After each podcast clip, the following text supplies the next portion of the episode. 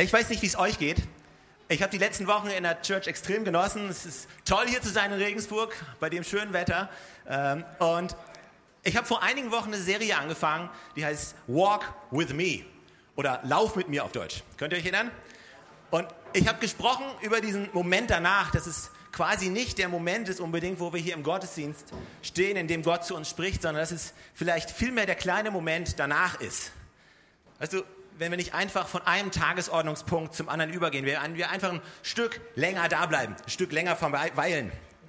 Und ich habe über die Kunst gesprochen, länger zu verweilen, einfach nicht zum nächsten Punkt zu gehen, so wie die Jünger, die mit Jesus gelaufen sind. Ich habe diese Geschichte erzählt, diese zwei Jünger, die auf dem Weg von Jerusalem nach Emmaus waren und Jesus ist mit ihnen gegangen. Sie erkannten aber nicht, dass es Jesus war, aber sie haben mit ihm gesprochen und sie waren total begeistert. Und dann haben sie ihn genötigt, bei ihm zu bleiben. Ja, nein, lass, wir lassen dich noch nicht gehen, bleib noch länger. Und erst als sie ihn genötigt hatten, bei ihm zu bleiben, erst dann haben sie die wahre Offenbarung davon bekommen und gesehen, dass es Jesus war. Weißt du, manchmal denke ich auch, auch wir müssen manchmal die Gegenwart Gottes nötigen, länger zu bleiben. Wahrscheinlich müssen wir gar nicht Gottes Gegenwart nötigen, länger zu bleiben, weil Gott ist immer da, Gottes Präsenz ist immer da. Wahrscheinlich müssen wir vielmehr uns nötigen, länger zu bleiben. Manchmal sind wir einfach zu schnell ist der Moment danach, der Moment, wo man ein bisschen länger verweilt, der Moment, nachdem du deine Bibel gelesen hast, nicht einfach die Bibel zuzuschlagen und ein Kreuz an deinen Bibelleseplan zu machen, ja, yeah, ich habe das Kapitel für heute geschafft, sondern die Bibel zu lesen, zuzumachen und dann einfach vielleicht fünf Minuten sitzen zu bleiben und mal drüber nachzudenken, was du da eigentlich gerade gelesen hast. Wäre das nicht großartig? Dieser Moment danach. Und das hört sich alles toll an, oder? Wir alle wollen das ja. Wir alle wollen tiefer gehen, richtig? Wir alle wollen eine größere Offenbarung davon haben, wer Gott ist. Wir alle wollen tiefer gehen. Wir alle wollen weitergehen. Keiner, keiner von uns steht hier und sagt, nee, will das nicht. Äh, ich will nicht, ich will Jesus nicht kennenlernen. Ich will Gott nicht besser kennenlernen. Wir alle sind Sonntag nach Sonntag inspiriert zu sagen, pass auf, ich probiere es nochmal. Die, die kommende Woche wird besser als die letzte Woche. Ich gehe mehr mit Jesus. Diese Woche verbringe ich mehr Zeit mit Jesus. Und wir sind jedes Mal inspiriert, aber ich weiß nicht, ob es euch auch irgendwie so geht. Die Zeit ist das Problem. Ja, wir, wir, alle wollen mehr Zeit mit ihm verbringen. Aber die Zeit ist genau das Problem. Und, und du kannst dich hier hinstellen und du kannst sagen, okay, Stefan, du musst dir ja die Zeit nehmen. Du musst ja Zeit mit Gott verbringen. Du musst ja die Message vorbereiten und du musst die Bibel lesen, du musst beten, du musst schweigen, du, du musst das ja alles machen, ja? Du kommst nicht drum rum.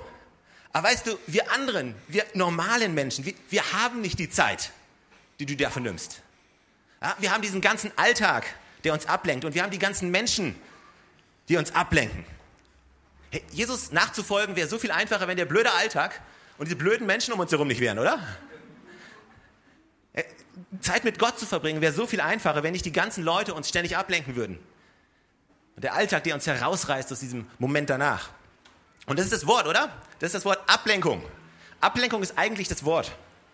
Der, der Grund, warum wir nicht tiefer gehen, ist, weil der Grund, warum wir nicht länger bleiben können, ist, weil wir abgelenkt werden. Wir alle wollen tiefer gehen wir wollen weitergehen, aber wir werden abgelenkt. Und da habe ich mir gedacht, okay, Ablenkung. Ich muss eine Message über Ablenkung halten. und was ist das Gegenteil von Ablenkung? Das Gegenteil von Ablenkung ist Fokus. Ist ja super. Ist ja ein super Thema für eine Message. Fokus. Also der Titel von der Message heute ist Walk with me, also Lauf mit mir, ist immer noch Teil von der Serie. Und der Untertitel ist Fokus. Oder wenn du kreativer sein möchtest, kannst du die Message auch nennen, die Vogelscheuche im Gurkenfeld. Okay? Okay, du bist frei, das zu nennen, wie du möchtest. Was lacht ihr denn hier alle? Wir sind in der Kirche, hier wird nicht gelacht. Okay, und ich habe gedacht, super, Ablenkung die Ablenkung, die wir alle haben, die kann man ja kategorisieren. Ja, ich mich, die kannst du kategorisieren in natürliche Ablenkung, in geistliche Ablenkung, in, in absichtliche Ablenkung. Wir alle wissen, dass wir uns alle manchmal ganz gerne absichtlich ablenken lassen. Alle, alle Schüler, alle Studenten wissen, dass man, wenn man auf eine Prüfung übt, dann lässt man sich gerne mal absichtlich ablenken. Dann gibt es unabsichtliche Ablenkung und äh, dann hast du Beruf und du hast Familie und all diese Dinge und du hast die Berufung. Und da habe ich nachgedacht, dann, dann gibt es noch Zeitmanagement. Und dann habe ich die Message zusammengebaut und habe ich gedacht, das ist ja eine echt ätzende Message. Ist, ich habe mir das Ziel angeschaut. Ja, das, das war sowas von trocken und langweilig. Weil im Endeffekt, alles, was nachher da war, war was, ich, was du darüber lesen kannst, ist, ist schau auf Jesus und dann lass dich nicht ablenken. Es ist toll. Das weiß ich auch schon vorher. Ich meine, das Problem ist ja nicht, dass wir nicht wissen, dass wir auf Jesus schauen sollen, oder? Wir wissen ja, schau auf Jesus. Okay, ich will nicht abgelenkt werden. Gut, schau auf Jesus. Wie? Weil ich weiß nicht, wie es dir geht. Ich verbringe die ganze Woche damit, ich will auf Jesus schauen, aber ich werde abgelenkt. Und deswegen kann ich ja nicht auf ihn schauen. Und weißt du, all die Sachen, die ich so gefunden habe, die waren, die waren so oberflächlich und hatten, hatten eigentlich nur was mit unserem äußeren Tun, mit unseren To-Dos zu tun, mit unserem Zeitmanagement, mit, mit äußeren Sachen, in denen wir involviert sind, mit äußeren Sachen, die uns ablenken. Aber irgendwie habe ich gedacht, das, das kann es doch nicht sein. Weil die Bibel beschreibt, dass das Leben aus uns herausfließt. Die Bibel sagt in Sprüche 4, Vers 23, falls ihr euch erinnern könnt, mehr als alles andere bewahre dein Herz, denn aus ihm entsprengt die Quelle des Lebens. Also ich habe gedacht, das kann das es doch nicht sein, dass wenn wir nicht abgelenkt werden wollen von Gott, dass es sich nur um unser äußeres Leben dreht. Das muss doch vielmehr sich um unser Inneres drehen. Die Bibel sagt nicht, oder, oder Gott sagt nicht, folge mir nach, diene Gott oder liebe Gott mit all deinen Minuten, die du hast, mit all deinen Stunden, die du hast, mit all deinen Kalendern, mit all deinen To-Dos.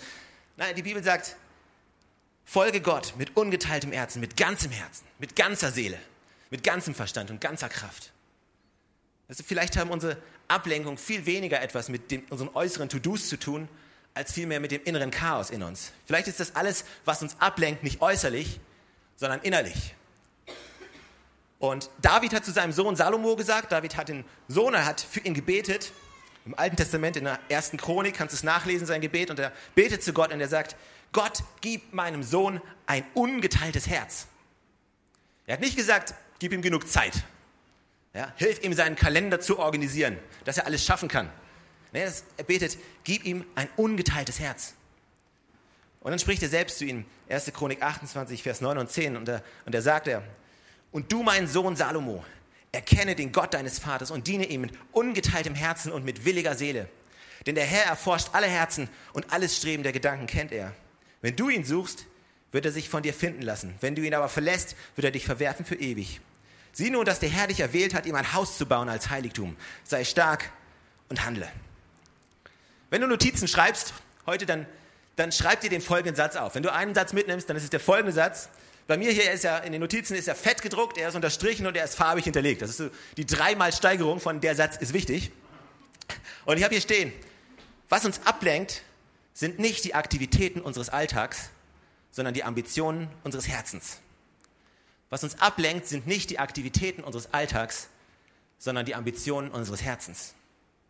Es ist also nicht das, was wir tun, was uns ablenkt, sondern vielmehr die Dinge, die in unserem Herzen sind, die uns ablenken und wichtiger werden als alles andere.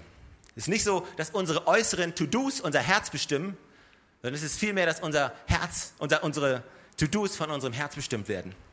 Es ist das Herz, wo wir anfangen, abgelenkt zu werden. Wenn Dinge wichtiger werden und anfangen, den Platz einzunehmen, der eigentlich Gott gehört. Wir werden abgelenkt, wenn Dinge in unserem Herzen wichtiger werden als Gott. Und dann schaffen wir es nicht mehr, ihm nachzufolgen. Und die Bibel hat einen Begriff dafür, die Bibel hat einen Begriff dafür, wie sie solche Sachen nennt. Ähm, der Begriff ist, den kennt ihr alle. Die Bibel nennt solche Dinge Götzen. Also mal ehrlich, wenn du das Wort Götze hörst, ist ein ziemlich krasses Wort, oder? Und, ich spreche nicht von Mario Götze. Ihr Fußballverrückten. Hey, Götzen sind was, was ziemlich krasses, oder? Und du kannst sagen, okay, jetzt, jetzt du fährst, Stefan, du fährst jetzt ziemlich schwere, ziemlich große Geschütze hier auf, weil ich dachte, wir reden über Fokus, ich dachte, wir reden über Gott nachfolgen und jetzt habe ich die Kurve gedreht und bin bei Götzen angekommen. Weil Götzen sind was ziemlich krasses. Ich weiß nicht, wie es dir geht. Ich habe früher immer, ich habe die Bibel gelesen, das Alte Testament gelesen, ich habe mir das angeschaut und ich habe gedacht, oh, zum Glück haben wir keine Götzen mehr.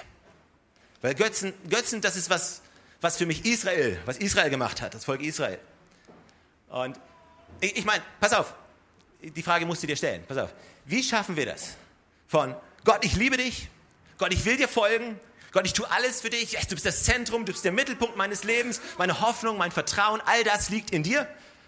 Und auf einmal kommen wir und sagen, oh, oh ja, oh, ist ja Gott, Gott ist ja auch noch da. Oh ja. Weißt du, wie schaffen wir das von, von Sonntag bis Dienstag so schnell den Switch hinzukriegen? Und uns geht es ja allen so, oder?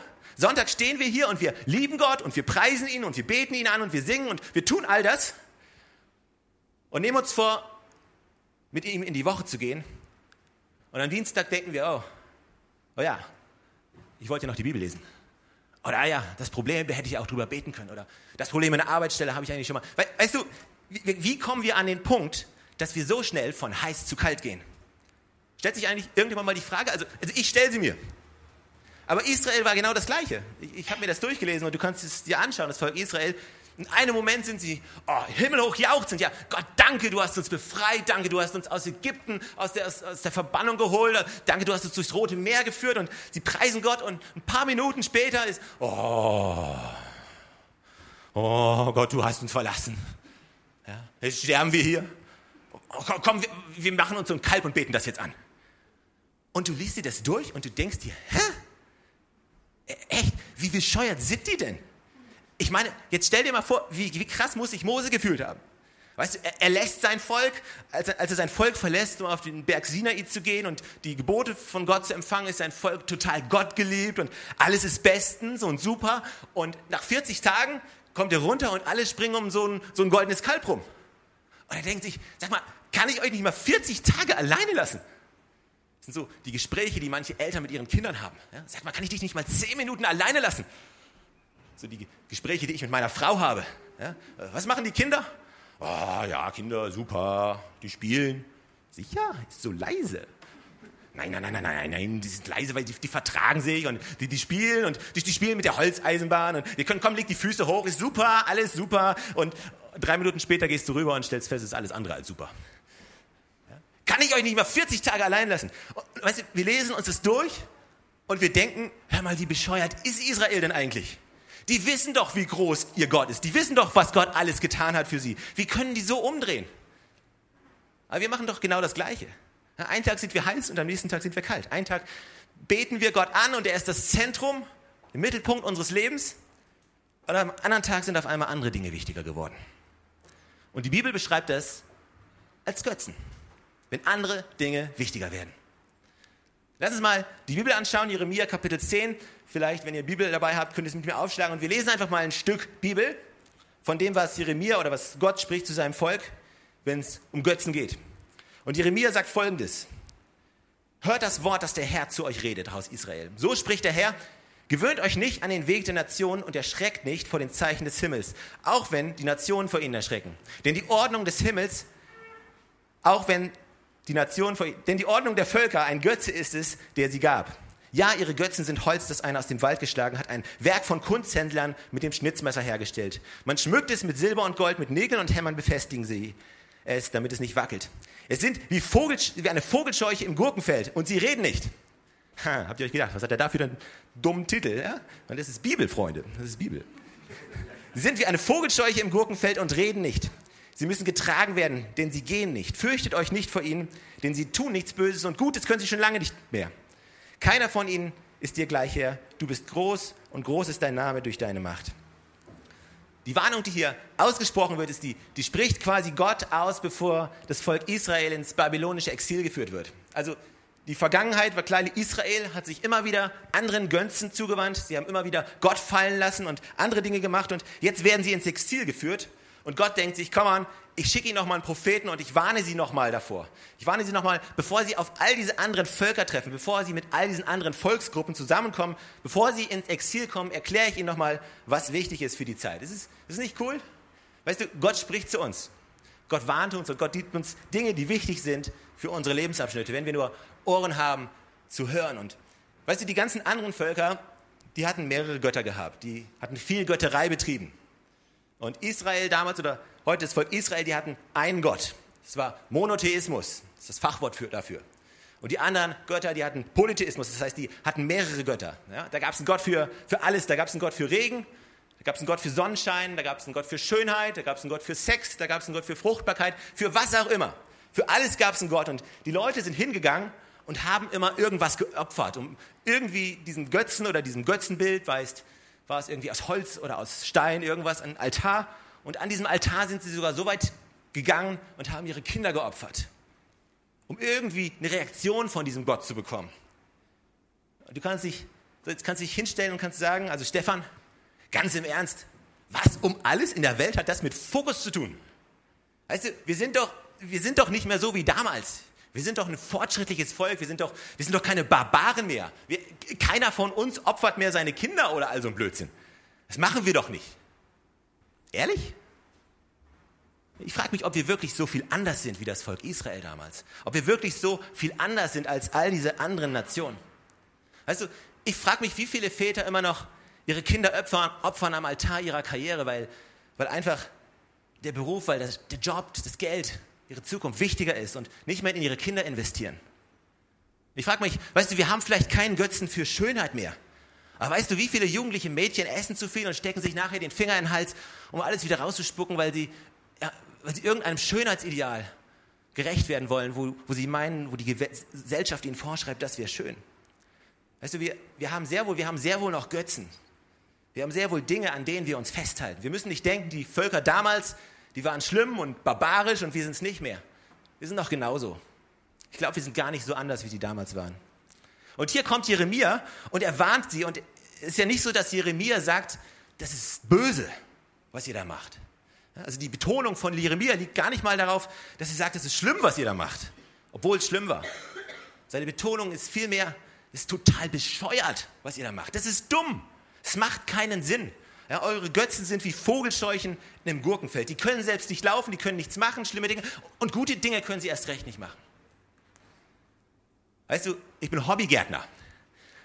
Und unsere Eltern und Schwiegereltern, die hatten uns so ein paar Tomatenstauden äh, und Zucchinis und so, solche Sachen geschenkt und ähm, wir haben dann noch so ein paar Petersilie, Basilikum und so andere Gewürze und sowas angepflanzt im, auf unserer Terrasse und wenn du einen Garten hast und du, kennst das vielleicht, du sähst Rasen aus und was, was du machst, ist, du, du stellst so, äh, so, so, Alufolie, du hängst du so ein bisschen in Wind oder, oder du stellst eine Vogelscheuche auf, auf und äh, das Ziel ist, ein paar Vögel zu verscheuchen, damit die Vögel quasi nicht dein Saatkorn wegessen, richtig? Aber diese Vogelscheuchen haben eine ziemlich begrenzte Wirksamkeit. Weil wenn da mal ein Hagelsturm kommt, ja, wenn da mal eine Flut kommt oder, oder eine Dürreperiode oder was auch immer, dann hat diese blöde Vogelscheuche keine Chance, dein dummes Gemüsebeet oder deinen Rasen irgendwie zu beschützen. Ja, die können vielleicht ein paar Vögel vertreiben. Die kann vielleicht ein bisschen scary aussehen, aber sie hat keine Chance, irgendwie dieses Beet zu beschützen. Ist egal, wie sehr du dein Bankkonto aufbaust. Ist egal, wie sehr du an deiner Karriere arbeitest oder wie gut dein Vorsorge geplant ist, wie, wie groß deine Ersparnisse sind. Ja, lass nur eine große Krise kommen und alles das ist weg. Es ist wie eine Vogelscheuche, an der du dich festklammerst, von der du denkst, hey, daran, das wird mich beschützen. Aber das ist es nicht. Du kannst noch so gesund leben. Du kannst noch so viel Vollkornbrot futtern und Birkenstock-Sandalen tragen, bis du alt bist. Ich weiß, ich weiß nicht, wo das herkam. Aber weißt du, du, du, du kannst noch so gesund leben. Noch so viel Sport machen, noch so häufig ins Fitnessstudio gehen und alle Ernährungspläne beachten und auf einmal kommt der Arzt und der ruft dich an und gibt dir den schlechten Bericht und dein ganzes Leben wird aus der Balance gehauen. Du hast doch alles richtig gemacht. Du hast dich doch richtig ernährt.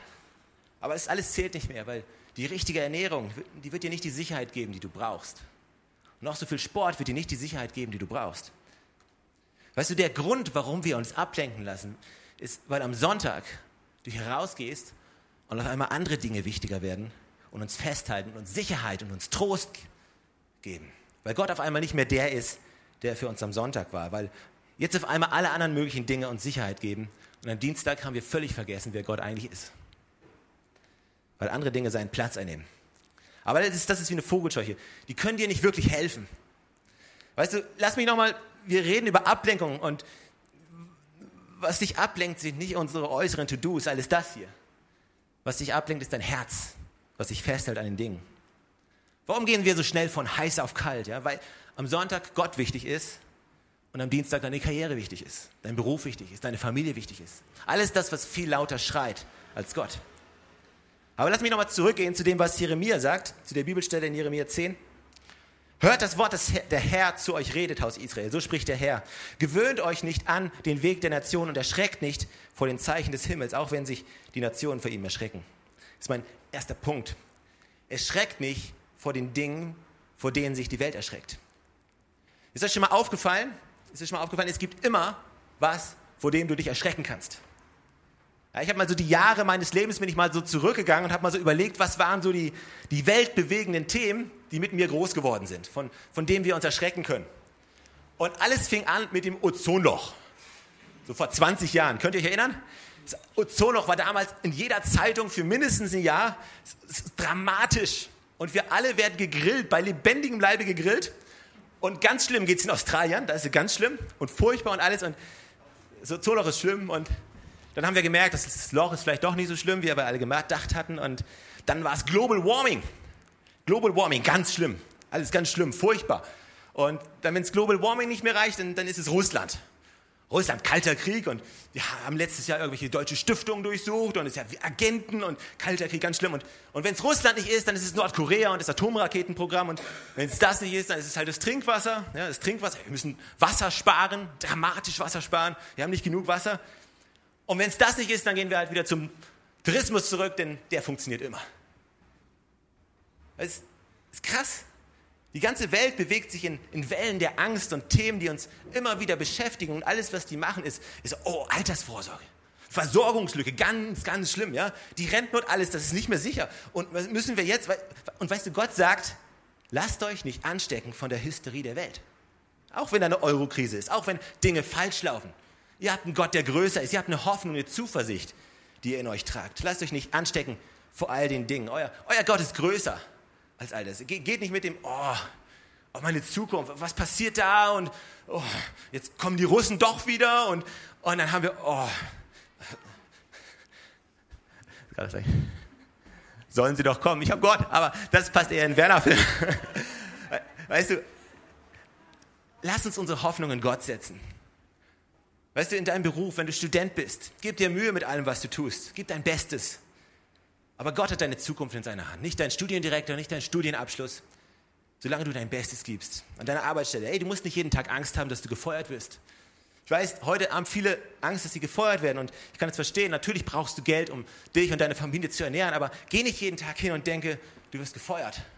Geh jeden Tag und gib dein Bestes und Gott wird dein Versorger sein und dein, nicht dein Arbeitgeber, nicht der Staat, nicht irgendeine Versicherung. Gott ist deine Zuversicht. Und dann kannst du ganz anders zur Arbeit gehen. Dann kannst du viel befreiter arbeiten kannst du viel entspannter sein und dein Leben wird sich komplett drehen. Jeremia warnt hier und er sagt, lasst euch nicht anstecken von all dem Kram, weil dann werdet ihr abgelenkt werden. Und das Zweite ist, was er sagt, das Zweite, was er sagt, ist, passe dich nicht den Völkern und ihren Traditionen an. Oder passe dich nicht ihren Götzen an. Was sind Götzen eigentlich? Es gibt verschiedene Definitionen, was Götzen, was Götzen sind. Eine davon habe ich euch schon gegeben. Sobald etwas den Platz einnimmt, den eigentlich nur Gott hat oder Gott haben sollte. Das ist ein Götze.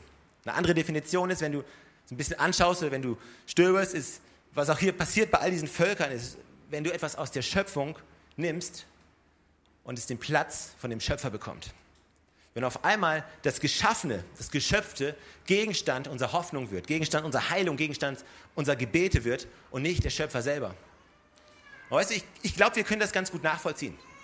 Die, es gibt die Leute, die Steine anbeten, ja, die Heilung suchen, die, die irgendwelchen Energiequellen in irgendwelchen Steinen anbeten oder irgendwelche Bäume, die man nur umarmen muss und dann wird es schon besser. Weißt du, wir wenden uns ab vom Schöpfer und gehen zur Schöpfung. Weißt du warum? Weil die sehen wir wenigstens. Die können wir wenigstens anfassen, die können wir wenigstens fühlen, die können wir uns irgendwo hinstellen, die können wir riechen und wir wissen, sie, sie ist es da. Und Gott ist halt nicht immer so greifbar. Aber ist es, wenn wir etwas nehmen, was geschaffen ist, und wenn wir dem etwas, einen größeren Standpunkt in unserem Leben geben, als er es verdient? Es ist, hier ist eine dritte Definition. Es ist, wenn man das nimmt, was gut ist, und es zu Gott macht. Weißt du, die Schöpfung und alles, was in ihr ist, ist gut. Als Gott die Welt geschaffen hat, hat er immer wieder innegehalten und hat gesagt, in der Bibel steht, und er sah, dass es gut war. Die Schöpfung ist gut und es gibt bestimmte Dinge und Naturheilverfahren, keine Ahnung, jede Menge Dinge, die, die bestimmt gut sind. Aber sie sind nicht Gott. Und es ist der Moment, wo wir von gut hin zu Gott gehen. Wenn wir anfangen, den falschen Weg zu gehen und abgelenkt zu werden von dem eigentlichen Schöpfer dieser Welt. Ja, aber Stefan, das, das, ist, das machen wir doch alle nicht mehr. Wir sind doch alle Teil von der Livestream Church und das, das machen wir doch nicht. Wir beten doch keine Steine mehr an. Wir vertrauen doch nicht irgendwelchen irgendwelchen Heilkräutern oder was auch immer. Das ist ja gut. Das ist schon mal erster Schritt. Ich bin froh, dass wir keine Steine mehr anbeten. Das ist toll, aber weißt du, was wir machen? Wir machen immer noch das Gleiche. Okay, denk dran, es, es geht darum, etwas zu nehmen, was gut ist, und es zu Gott zu machen. Es geht darum, etwas, was Gott geschaffen hat, zu nehmen und es zu Gott zu machen. Darf ich mal, darf ich mal provokant sein? Oder soll ich was Nettes sagen? Darf ich mal. Okay, pass auf. Lass mich nur mal ein Wort sagen, vielleicht. Familie. Schaut ihr mich an? Wie Familie? Familie ist von Gott geschenkt, richtig? Familie ist von Gott geschaffen, was Gutes. Ehe ist von Gott gemacht. Ehe ist was Gutes. Aber der Moment, wo unsere Familien, wo unsere Ehen, wo unsere Beziehungen, unsere Kinder auf einmal den Mittelpunkt unseres Lebens einnehmen und nicht mehr Gott, ist es nicht mehr gut. Es gibt Leute, bei denen dreht sich alles um die Familie, dreht sich alles nur um die Beziehung, um die Ehe, um die Kinder. Und es ist nicht so, dass Kinder schlecht sind. Es ist auch nicht, dass Familie schlecht ist. Das sind alles gute Sachen. Aber der Moment, wo wir vergessen, wer der ist, wer uns diese guten Sachen eigentlich gegeben hat, und all diese Dinge Zentrum und Mittelpunkt werden, dann werden wir abgelenkt von Gott. Das ist der Moment, wo wir das vergessen. Weißt du, manchmal sind wir mehr damit beschäftigt, dem Segen hinterherzurennen, als, als dem, der uns segnet. Gott will dich segnen in deiner Familie. Gott will dich segnen in deinem Beruf. Gott möchte dich finanziell segnen. Aber manchmal sind wir so an dem finanziellen Segen interessiert, dass wir vergessen, wer der ist, der uns eigentlich finanziell segnet. Manchmal sind wir so an, dem, an der Versorgung interessiert und laufen der Versorgung hinterher, dass wir vergessen, wer eigentlich der Versorger ist. Das ist der Moment, wo wir unseren Fokus verlieren. Wenn wir nicht mehr auf den schauen, der uns all das schenkt, sondern auf das schauen, was uns geschenkt wurde. All das sind gute Dinge. Soll ich jetzt, soll ich, soll ich die, kann ich jetzt die Dinge nicht mehr genießen? Oder, äh, äh, weißt du, ich werde mich jetzt nicht hier hinstellen und werde dir sagen, lieb deine Familie nicht mehr. Lieb deine Kinder weniger. Das sind Götzen. Ja? Gott zuerst. Dann Ehefrau, dann Kinder, dann Kirche, dann Arbeitsstelle, dann. Also, ich habe eine Predigt von äh, Stephen Furtick gehört und er hat gesagt: Don't put God first. Oder don't put him first. Also auf Deutsch, äh, stell Gott nicht an erster Stelle. Sie sagen, hey, wie soll das funktionieren? Ich kann doch jetzt nicht irgendwas an erste Stelle stellen und dann an zweiter. Aber weißt du, die Antwort ist, die Antwort ist nicht, Dinge weniger zu lieben. Die Antwort ist, ihn mehr zu lieben. Ich kann dir nicht sagen, lieb deine Kinder nicht mehr oder lieb sie weniger. Deine Kinder sind ein Geschenk Gottes, du sollst sie lieben. Aber die Antwort ist zu verstehen, wer der ist, der dir deine Kinder eigentlich geschenkt hat. Und sie mehr zu lieben, ihn mehr zu lieben als deine Kinder selber. Es ist nicht deine Ehefrau oder deinen Ehemann weniger zu lieben. Nein, nein, nein. Aber ist daran zu denken, dass er der ist, der dir deine Ehefrau oder deinen Ehemann gegeben hat, zum Segen für dich und damit ihr wieder zu Segen für andere werden könnt und ihn mehr zu lieben. Weißt du, es ist der Moment, wo wir das Gute nehmen und in die Mitte stellen und es zu Gott wird. Und wahrscheinlich war das jetzt keine 0850-Message irgendwie, ähm, aber lass dich davon nicht ablenken. Weißt du, mir ging es darum, heute ein bisschen tiefer zu buddeln. Und es ist keine Message, wo du jetzt deine Notizen zuschlagen kannst und nach Hause gehen kannst und sagen kannst, ja, ey, das war's. Sondern da musst du ein bisschen dran kauen. Da musst du vielleicht ein bisschen drüber nachdenken. Und in der nächsten Woche werde ich den letzten Teil von dieser Serie halten und noch ein bisschen tiefer gehen und einfach ein paar mehr Dinge ausführen. Aber weißt du, ich will, dass wir Gott dienen. Ich will, dass wir ihm dienen. Ich will, dass wir unseren Fokus nicht verlieren. Ich will nicht, dass wir uns nur äußerlich verändern, nur äußerliche Dinge bei uns verändern. Ich will, dass wir innerlich wachsen, uns innerlich verändern, uns daran erinnern, und im 5. Mose Kapitel 5, da sagt Gott, denkt daran, erinnert euch daran, wie ich euch aus Ägypten mit, starken, mit starker Hand und langer Arm befreit habe. Also Gott möchte, dass wir uns immer wieder daran erinnern, wer er wirklich ist. Erinnern, wie groß er ist. Wie kannst du nicht abgelenkt werden? Behalte ein dankbares Herz. Jedes Mal, wenn du deine Frau siehst, sei einfach dankbar und sag, Gott, danke, dass du mir so eine schöne Frau geschenkt hast. Jedes Mal, wenn du mit deiner Familie am Esstisch sitzt und ihr sitzt zusammen bet nicht einfach nur, sondern dank Gott dafür, dass ihr zusammen sein könnt, dass ihr eine Familie seid. Weißt du, wenn du ein dankbares Herz behältst und Gott immer für das dankst, für die Dinge, die du hast, dann wird es dir viel schwerer fallen, abgelenkt zu werden, weil du immer wieder diesen Bezug herstellst. Lass uns nicht abgelenkt werden. Wie können wir tiefer gehen? Wie können wir weitergehen? Das ist, wenn unser Herz nicht ablenken lassen. Es sind nicht die Aktivitäten unseres Lebens, die uns ablenken, sondern die Ambitionen unseres Herzens. Amen. Komm on, lass uns gemeinsam aufstehen. Die Band kann nach vorne kommen. Und ich hoffe, ihr könnt ein bisschen was, auch nur ein bisschen was mitnehmen von dem, ein bisschen was mitnehmen von dem. Und ich, ich glaube dir, wenn du hingehst und wenn du einfach anfängst, das ein bisschen zu bewegen, dein Leben ein bisschen zu analysieren und dir einfach ein paar Fragen zu stellen, woher nimmst du deine Sicherheit? Was ist der Mittelpunkt in deinem Leben in der Woche? Worauf vertraust du wirklich? Was ist der Mittelpunkt in deinem Leben? Lass uns einen Moment Zeit nehmen und die Band kann uns ein Lied hineinführen und uns einfach eine kleine Weile einfach Gott anbeten. Nutzt die Chance, nutzt die Gelegenheit, einfach dir mal die Frage zu stellen. Was ist der Mittelpunkt in meinem Leben? Was hat das Potenzial, mich immer wieder abzulenken? Warum werde ich abgelenkt? Warum vergesse ich so schnell, was ich an einem Sonntag doch so sicher weiß? Komm lass uns Gott anbeten.